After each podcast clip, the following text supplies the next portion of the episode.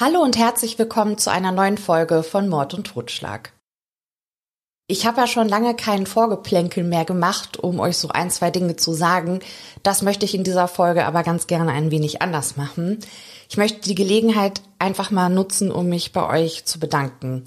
Dafür, dass ihr mir zuhört, dass ihr mir so viele liebe Nachrichten und E-Mails, aber auch Verbesserungsvorschläge oder Korrekturen zukommen lasst wenn mir mal ein Fehler passiert, so wie das ja leider in der letzten Folge der Fall war. Wenn ihr da nicht so aufmerksam wärt, dann wäre mir das höchstwahrscheinlich nicht aufgefallen und ja, ich hätte mich ähm, bei jedem Stream weiter zum Fallobst der Woche gemacht.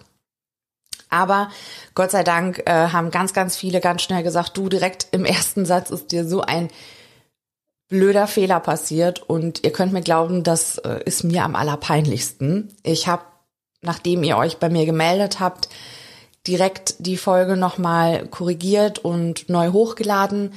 Das Problem ist nur, dass auf vielen Podcast-Plattformen die erste Version weiter abgespielt wird. Ich habe keine Ahnung warum, weil der RSS-Feed wird ja eigentlich regelmäßig aktualisiert, aber ja, ist jetzt halt so, wie es ist. Also ähm, erzähle ich auf manchen Plattformen weiterhin Quatsch. Aber ich glaube, so auf den größten habe ich es ähm, jetzt geschafft, dass es richtig ist solche Fehler, vor allen Dingen solche blöden und dummen Fehler, die dürfen natürlich eigentlich überhaupt nicht passieren. Ich möchte mich da auch gar nicht für rechtfertigen, das war einfach doof. Ähm, aber ich möchte euch einfach kurz sagen, dass ich im Moment so ein hohes Arbeitspensum habe, ja, dass ich selbst über mich schockiert war, dass mir das einfach nicht aufgefallen ist. Ähm, ja, es ist jetzt so, wie es ist. Es tut mir super leid. Und ähm, ja, ist mir total peinlich. Aber genau, dank euch konnte ich das relativ schnell ähm, korrigieren und ich denke, der Schaden hat sich so hoffentlich einigermaßen in Grenzen gehalten. Und ich möchte mich auf diesem Wege gerne bei Stefan bedanken, der mir das Buch Die Macht der Clans geschenkt hat. Ich habe mich wirklich super darüber gefreut, habe direkt am gleichen Abend äh, noch mitten in der Nacht angefangen zu lesen. Und ich hoffe einfach, ähm, Stefan, dass dich mein Dank über diesen Weg hier erreicht, denn irgendwie habe ich das Gefühl, dass wir über Social Media nicht miteinander vernetzt sind und du vielleicht gar nicht mitbekommen hast, wie sehr ich mich gefreut habe und ja, mein Dank vielleicht auch gar nicht gelesen hast und das wäre einfach schade. Deshalb hoffe ich, dass du diese Folge hörst und ähm, ja, Dankeschön. So, ich glaube, das waren die wichtigsten Dinge, die ich vor dem heutigen Fall loswerden wollte. Ich danke euch fürs Zuhören und hoffe, ihr findet den heutigen Fall informativ. Es ist der Abend des 16. Aprils 2009, ein Donnerstag. Cynthia Melton steht im Badezimmer ihres Hotelzimmers und blickt in den Spiegel. Sie greift zu ihrer Bürste, kämmt sich ihre langen, dunklen Haare, zieht ihren rougefarbenen Lippenstift nach und sprüht sich hinter jedes Ohr einen Spritzer ihres Lieblingsparfüms. Mit ihren Händen fährt sich die 26-Jährige über ihr seidenes Negligé. Während die junge Frau die letzten Vorbereitungen trifft, sitzt ihr Ehemann in der Lobby des Hotels und spielt gelangweilt an seinem Handy herum. Hin und wieder hebt Keith den Blick und beobachtet die wenigen Gäste, die zu dieser späten Abendstunde das Hotel betreten oder verlassen, bevor er seine Augen wieder auf den hellen Bildschirm seines Smartphones richtet. Cynthia geht währenddessen in den Schlafraum ihres gebuchten Zimmers zurück. Ein Blick auf die Uhr an der Wand verrät ihr, dass ihr Kunde in einigen Minuten schon da sein müsste. Nur wenige Sekunden später klopft es zweimal an ihrer Zimmertür. Die 26-Jährige setzt ein Lächeln auf und öffnet die Tür. Vor ihr steht ein junger, groß und athletisch gebauter Mann. Er trägt eine schwarze Lederjacke und Jeanshosen. Seine blonden Haare werden von einer dunklen Baseballcap bedeckt. Obwohl die Mimik ihres Kunden ausdruckslos erscheint, bemerkt Cynthia seine durchaus nicht unattraktiven Gesichtszüge. Sie bittet ihren Gast herein. Der Mann lässt die Zimmertür hinter sich ins Schloss fallen und folgt der jungen Frau zögerlich in das Zimmer. Die 26-Jährige glaubt, Nervosität bei ihrem Kunden bemerkt zu haben.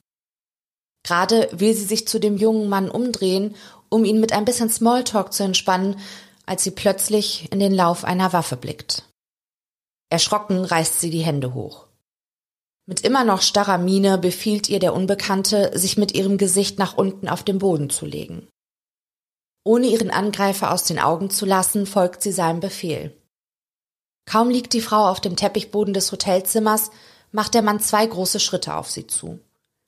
Er legt seine Waffe auf das Bett und fingert aus seiner schwarzen Lederjacke Kabelbinder hervor. Ruppig greift er nach den Unterarmen von Cynthia und dreht ihr die Arme auf den Rücken. In dieser unbequemen Position fesselt er ihre Handgelenke mit den Kabelbindern zusammen.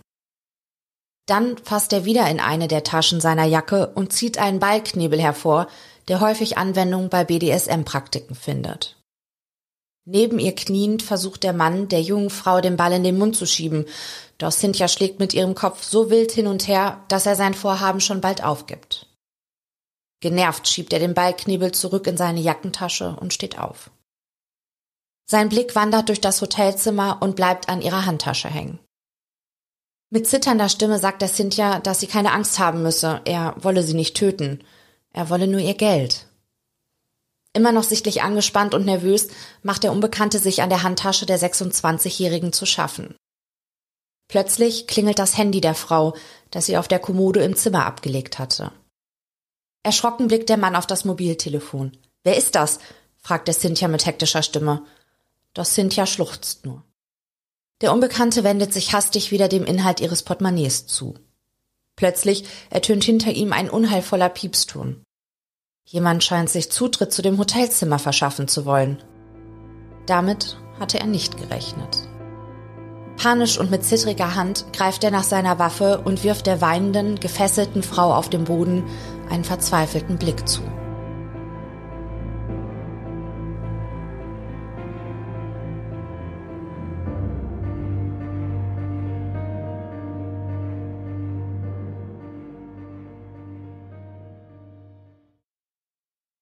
Am 12. Februar 1986 kommt im US-Bundesstaat New York ein kleiner Junge zur Welt. Seine Eltern Susan und Richard Markov nennen ihren zweiten Sohn Philip. Gemeinsam mit dem älteren Bruder Jonathan lebt die Familie ein ruhiges und unscheinbares Leben. Richard Markov verdient den Lebensunterhalt für seine Familie als erfolgreicher Zahnarzt, seine Frau soll zunächst als Erzieherin angestellt gewesen sein.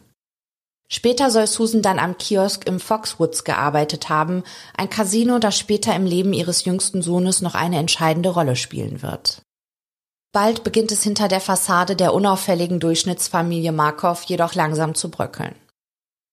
Der größte Einschnitt in Philipps Kindheit dürfte wohl die Scheidung seiner Eltern gewesen sein.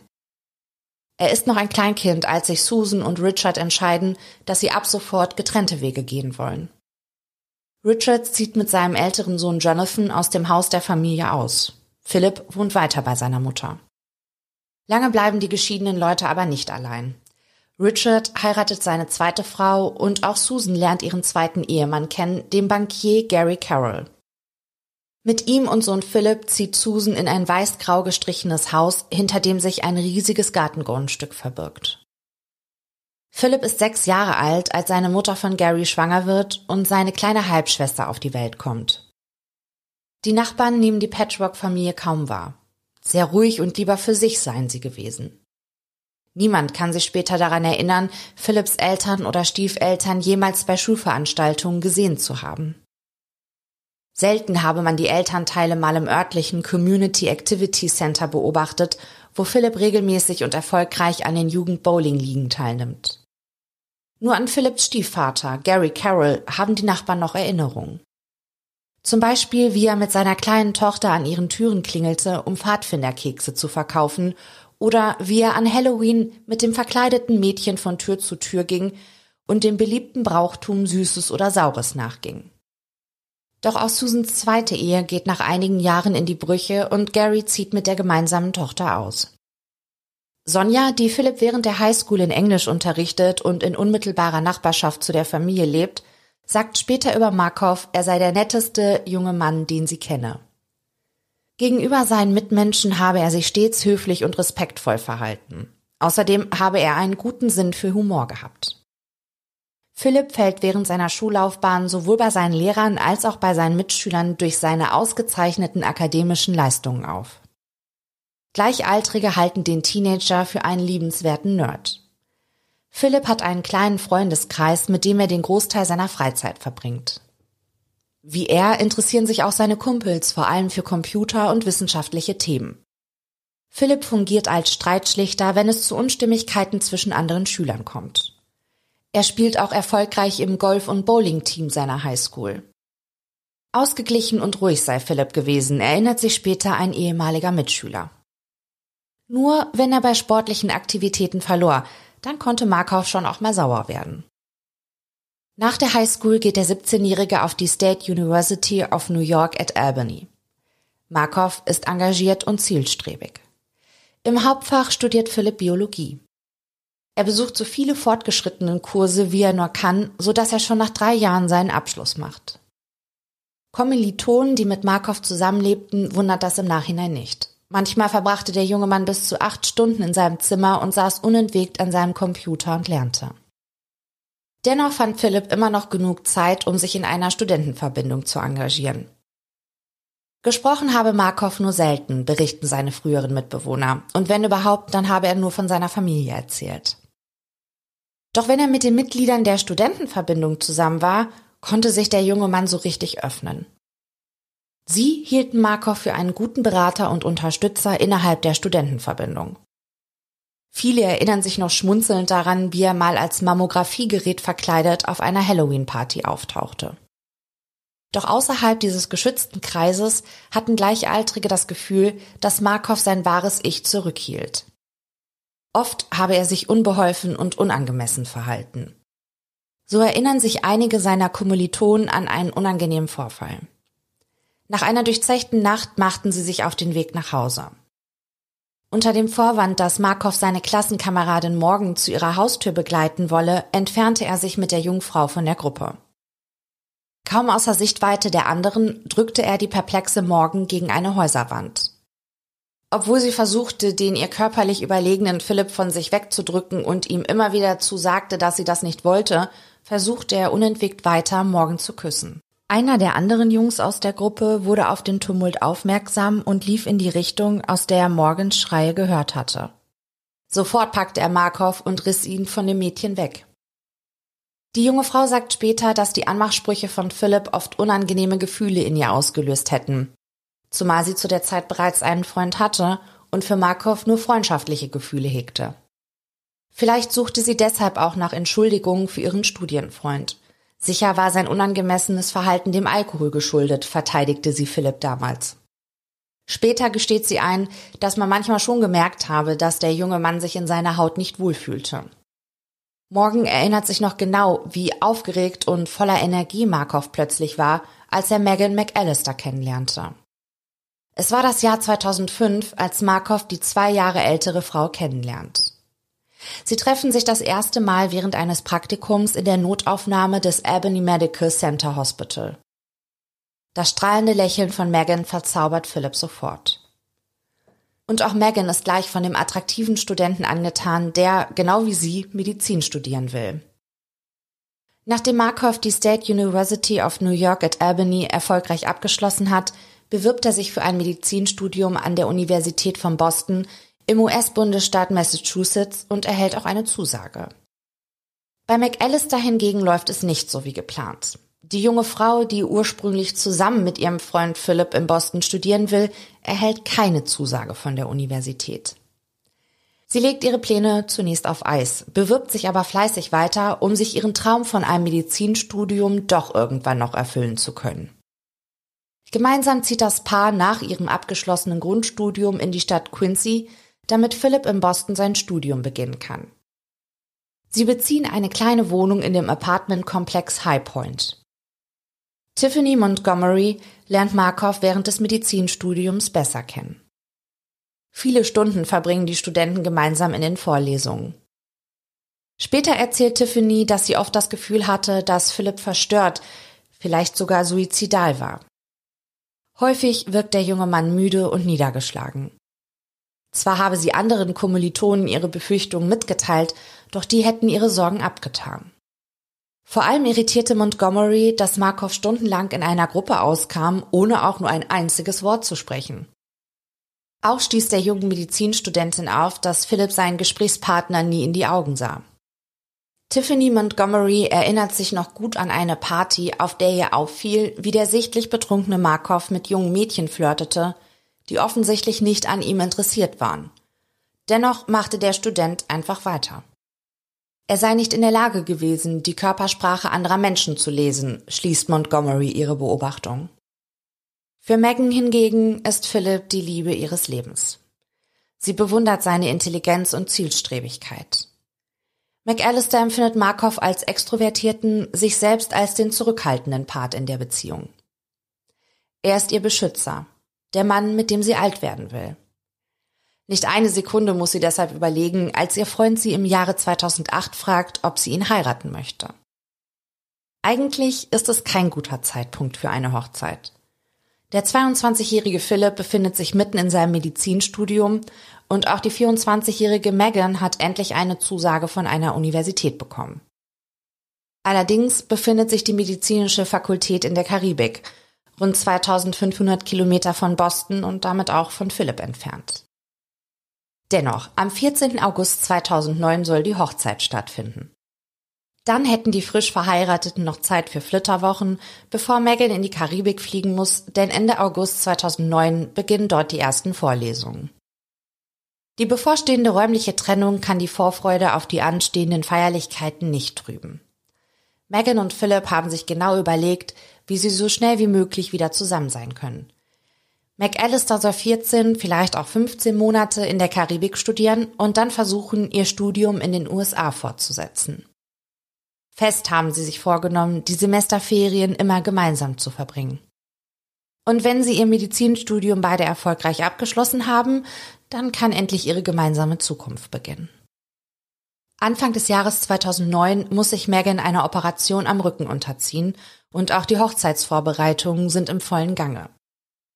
Für die Operation, die anstehenden Arztbesuche und die Planung der Trauung, die in ihrer Heimat stattfinden soll, ist Megan die meiste Zeit bei ihren Eltern im US-Bundesstaat New Jersey, rund 450 Kilometer von Massachusetts entfernt. Sie bekommt deshalb nicht mit, dass die Dinge zu Hause außer Kontrolle geraten. Obwohl Megan und Philipp jetzt schon vier Jahre zusammen sind, kennen sich ihre Familien kaum. Die Brautjungfern sollen den künftigen Ehemann ihrer Freundin noch nicht ein einziges Mal getroffen haben.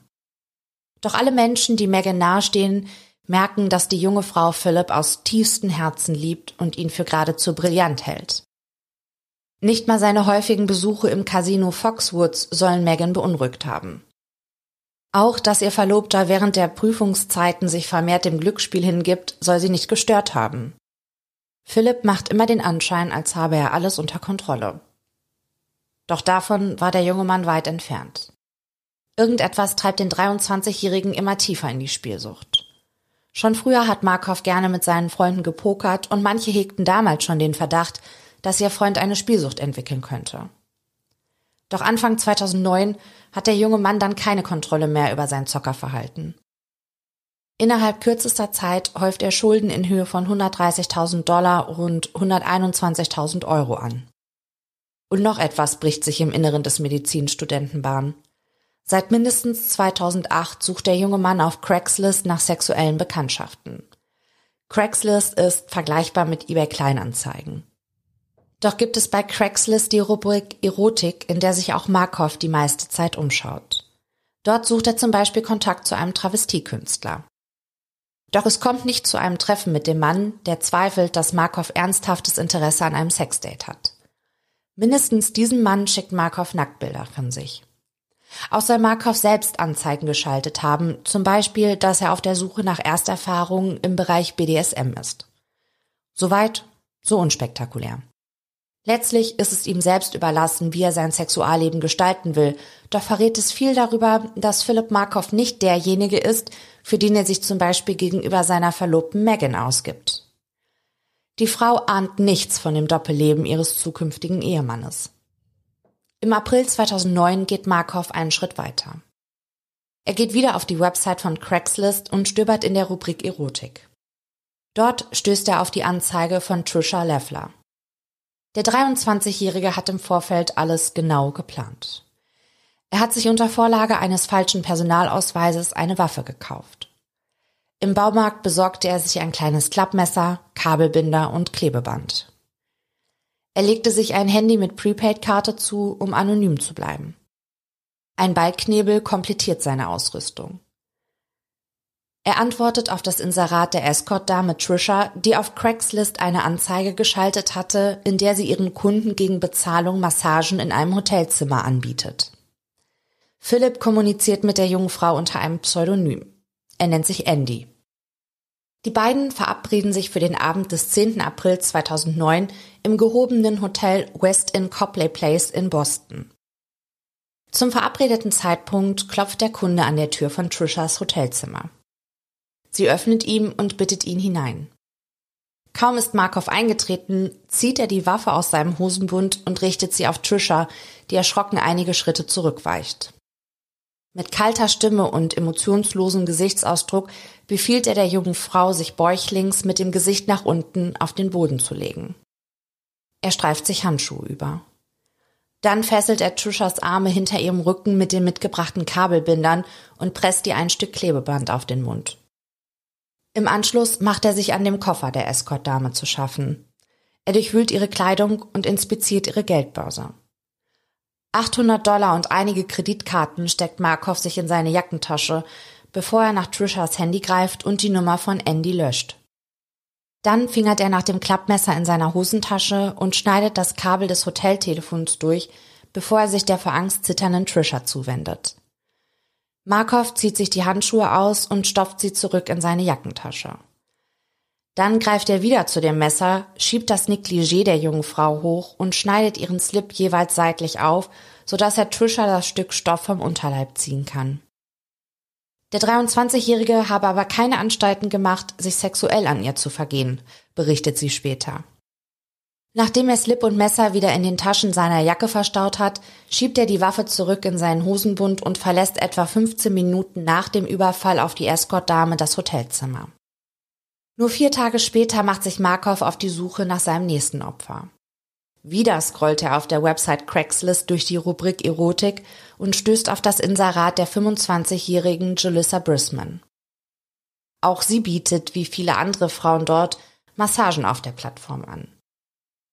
Die Frau arbeitet Teilzeit in einem Sonnenstudio in New York und bessert sich durch die Massagedienste ihr Gehalt auf. Sie verabredet sich mit ihrem Kunden, der sich Andy nennt, für den 14. April 2009 im Bostoner Hotel Marriott Copley Place. Gegen 22 Uhr klopft es an der Tür von Julissa. Sie öffnet ihrem Kunden die Tür und bittet ihn in das Zimmer.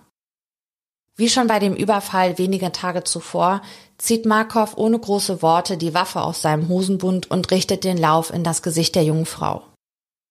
Doch mit der Reaktion der 25-Jährigen hat Markov nicht gerechnet. Julissa geht sofort in den Verteidigungsmodus und stürzt sich auf den 23-Jährigen.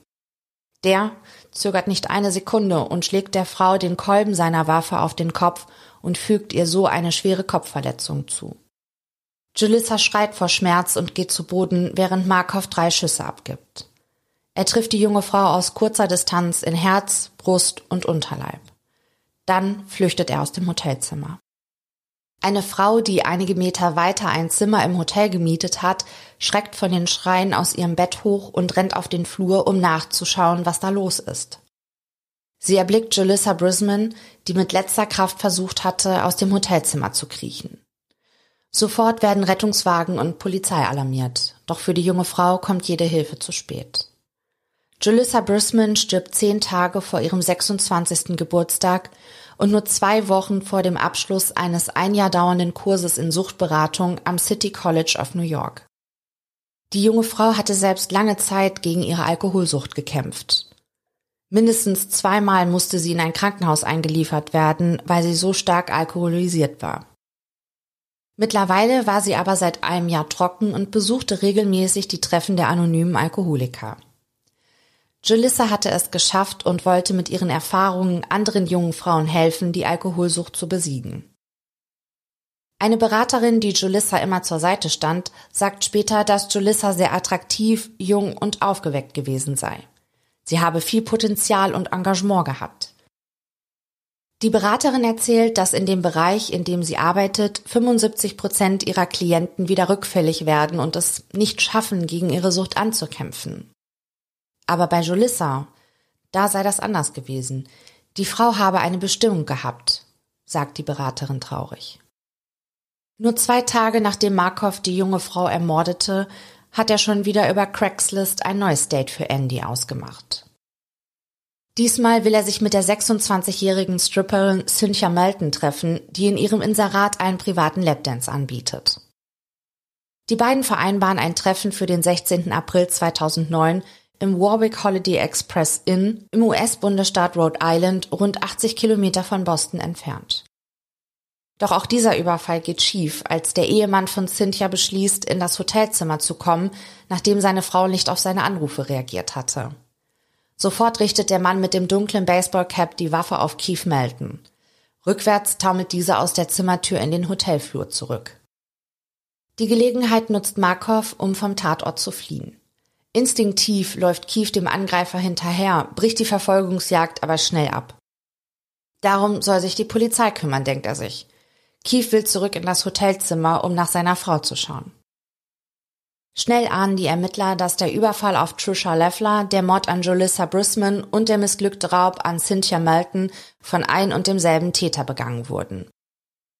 Die Polizei ermittelt mit Hochdruck. Sie ahnen, dass ihnen die Zeit im Nacken sitzt. Der Täter war plötzlich aufgetaucht und hatte binnen weniger Tage drei Verbrechen begangen. Es ist nur eine Frage der Zeit, wann eine weitere Frau schwer traumatisiert oder gar ermordet wird. Das Motiv ist für die Ermittler völlig unklar. Auf der einen Seite scheint der Mann seine Verbrechen aus finanziellen Interessen herauszubegehen. Doch irgendwie scheint der Täter auch aus sexuellen Motiven herauszuhandeln. Zwar missbrauchte er keine seiner Opfer, aber warum sonst hätte er den getragenen Slip von Trisha Levler mitnehmen sollen? Die Ermittler ahnen zu diesem Zeitpunkt noch nicht, dass das Motiv von Philipp Markov für immer im Dunkeln bleiben wird.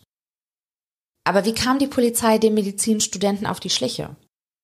Zunächst sichern sie alle forensischen Beweise im Hotelzimmer, in dem Julissa Brisman ermordet wurde.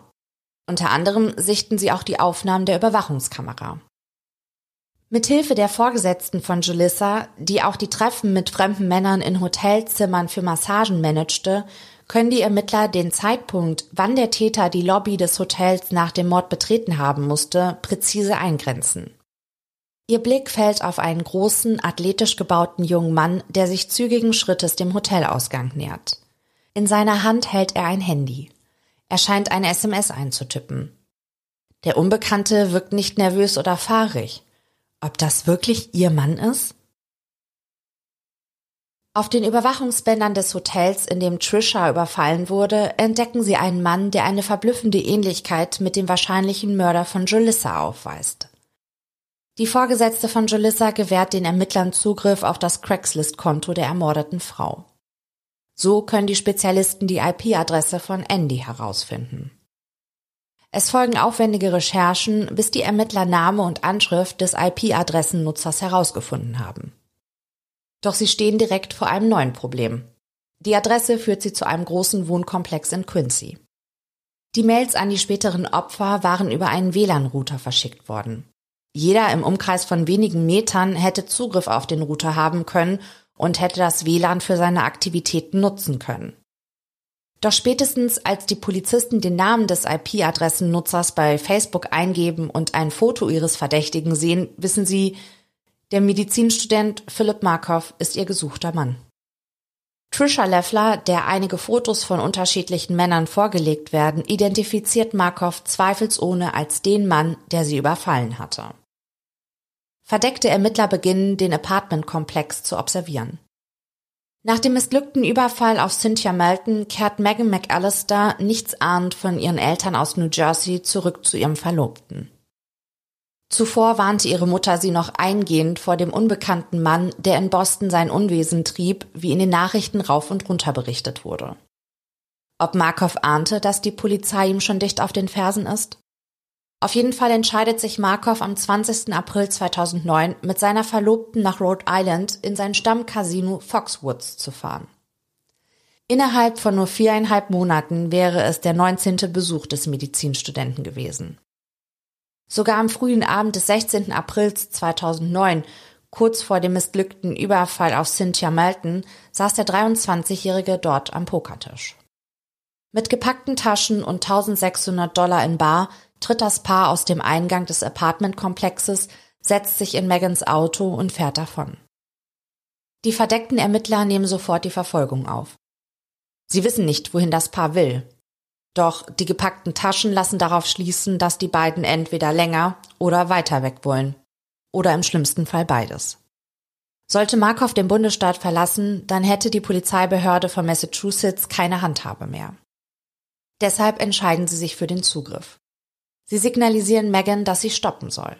Die junge Frau lenkt ihren Wagen an den Straßenrand. Noch glaubt sie, dass sie vielleicht zu schnell gefahren sein könnte.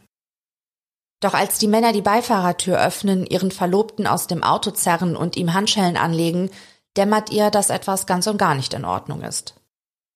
Auf dem Polizeipräsidium konfrontieren die Ermittler Markov mit den Vorwürfen. Der streitet alles ab. Dabei hatten die Kriminalisten mehr als ausreichende Beweise. Die qualitativ guten Aufnahmen der Überwachungskamera, Trisha Leffler, die Markov als ihren Angreifer identifizierte, und die IP-Adresse, die eindeutig ihm zugeordnet worden war und von der aus Kontakt zu den Opfern aufgenommen wurde. Und nicht nur das. Markov trägt während des Verhörs hellbraune Lederschuhe, auf denen die Ermittler verdächtige Flecken entdecken. Es wird sich herausstellen, dass die dunkelbraunen Flecken Blutantragungen sind. Zweifelsfrei kann das Blut der ermordeten Julissa Brisman zugeordnet werden. Später werden die Ermittler auch noch feststellen, dass sich die Fingerabdrücke von Markov sowohl auf dem Klebeband befindet, das der Täter Trisha auf den Mund klebte, als auch in dem Hotelzimmer, in dem Cynthia Melton überfallen wurde. Sie können sogar den Kauf der Waffe zurückverfolgen, mit der Markov seine Verbrechen beging. Auch auf dem Kaufvertrag, den der junge Mann auf einen falschen Namen abschloss, finden sich Markovs Fingerabdrücke. Doch zunächst erwirkt die Kriminalpolizei nach der Festnahme ihres Tatverdächtigen einen Durchsuchungsbeschluss für das Apartment des verlobten Paares. Dort können sie weitere belastende Beweise sichern. Unter dem Boxspringbett des Paares entdecken die Ermittler vier Damenhöschen, die jeweils in eine Tennissocke gestopft waren. Zwar wurde öffentlich nicht bekannt gemacht, welchen Frauen die Slips gehörten, nur dass sie nicht aus dem Besitz von Megan stammten. Manche Quellen behaupten, dass zwei Slips Trisha gehören, andere Quellen sagen, dass die Slips angeblich zwei Opfern zugeordnet werden konnten. In einem ausgehöhlten Gray's Anatomy Buch, ein klassisches medizinisches Lehrbuch, finden Ermittler die Waffe, mit der Julissa Brisman ermordet wurde. Und die Patronen, die bei der Obduktion in Julissas Körper gefunden wurden, entsprechen der Munition, die im Apartment von Markov gefunden wird. Zudem sichern die Ermittler einen Vorrat an Kabelbindern, wie sie bei den Überfällen auf Leffler und Melton verwendet wurden. Neben Prepaid-Handys stellen die Polizisten auch Markovs Laptop sicher, auf denen sie Andys Mails auf Julissa Brismans Craigslist-Inserat wiederherstellen können. Auch 45 100-Dollar-Scheine beschlagnahmen die Ermittler. Die Staatsanwaltschaft erhebt Anklage gegen den 23-Jährigen wegen des Überfalls auf Trisha Leffler und den Mord an Julissa Brisman. So erdrückend die Beweise auch sind. Markov bleibt dabei. Er plädiert auf unschuldig. Megan glaubt fest an die Unschuld ihres zukünftigen Ehemannes. Zehn Tage nach seiner Verhaftung besucht sie ihren Verlobten zum ersten Mal im Gefängnis. Obwohl sie zu ihm stehen will, ist die Hochzeit für August des Jahres abgesagt. Zwei Monate später besucht sie Markov erneut in der Haftanstalt. Vehement hatte sie den Mann, von dem sie glaubt, dass sie der einzige Mensch auf der Welt ist, der ihn jemals wirklich liebte, gegen all die Vorwürfe verteidigt. Doch mittlerweile sind die Beweise gegen ihren Ex-Verlobten erdrückend. Maggie McAllister entscheidet, dass sie die Beziehung zu Markov beenden und nach vorne gucken will. In eine Zukunft ohne Philipp. Vor allem in der ersten Zeit seiner Inhaftierung gilt der junge Mann als Selbstmordgefährdet.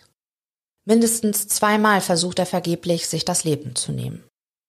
Im März 2011 soll dem mittlerweile 24-jährigen ehemaligen Medizinstudenten, der von den Medien der Craigslist-Killer getauft wurde, der Prozess gemacht werden. Juristen sind sich einig, dass der junge Mann wegen Mordes ersten Grades verurteilt und lebenslang hinter Gitter muss. Doch dazu soll es nicht mehr kommen. In der Nacht vom 14. auf den 15. August 2010 nimmt Philipp Markov sich in seiner Gefängniszelle das Leben. Genau an dem Tag, an dem vor einem Jahr die Hochzeit mit Megan hätte stattfinden sollen. Mit einem Gegenstand, den der Häftling schärfte, öffnete sich der junge Mann große Arterien in Unterschenkeln, Beinen und Hals. Dann stopfte er sich Toilettenpapier in den Rachen, um einen eventuellen Wiederbelebungsversuch der Justizangestellten scheitern zu lassen. Damit das Blut aus seinen Wunden nicht seine Bettdecke tränkte und die Justizangestellten vor seinem Tod auf seinen Suizidversuch aufmerksam werden konnten, band der junge Mann sich Plastiktüten um seine Wunden. Bevor er sich zum Sterben auf seine Gefängnispritsche legte und sich seine Decke bis über den Kopf zog, hinterließ er noch eine Botschaft an der Wand seiner Zelle. Mit zittrigen Händen schrieb er vor seinem Tod mit seinem blutigen Zeigefinger zwei Wörter. Megan und Pocket. Was Markov mit dem zweiten Wort, das übersetzt Tasche heißt, meinte, darüber gibt es bis heute nur Spekulationen.